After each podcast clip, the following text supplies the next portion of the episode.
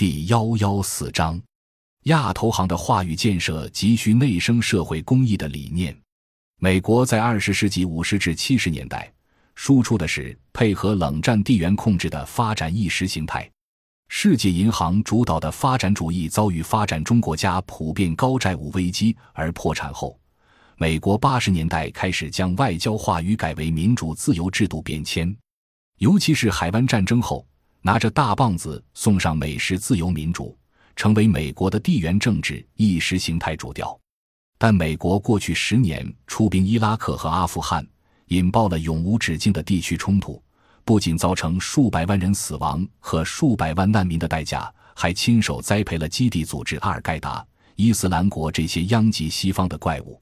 大棒子加民主自由的话语已经没有多少说服力了。这几年，美国的外交意识形态悄悄地转为大棒子加安全，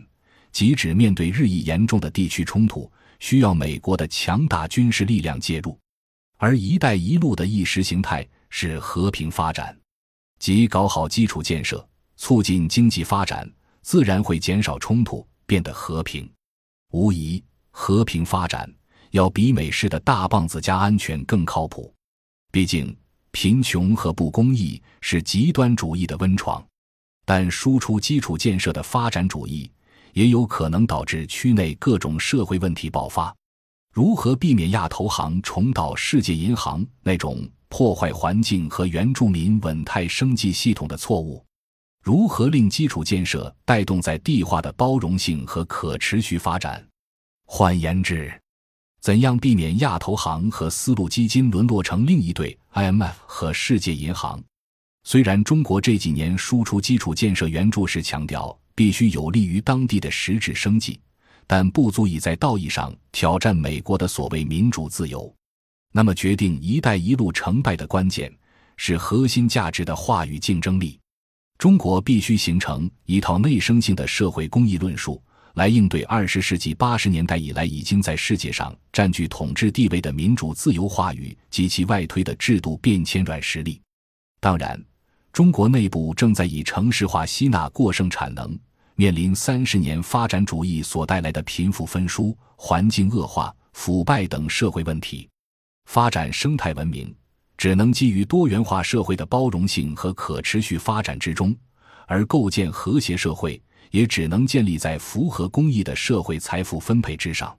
可见，具备深厚的社会公益理念和丰富的文化多样性视野，不仅可以在本国落实生态文明战略，只有建成内生性和谐社会，才会有国家崛起、民族复兴。否则，并不足以挑战西方的自由民主意识形态话语和地缘战略，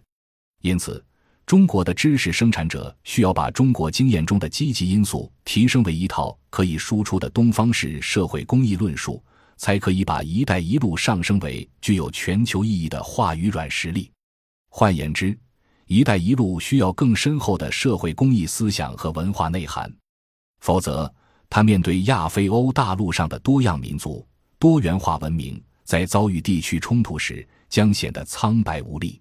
综上，中国推进“一带一路”，甚至推动金砖银行的成败在于话语权。当前急需内外兼修，自行谋变。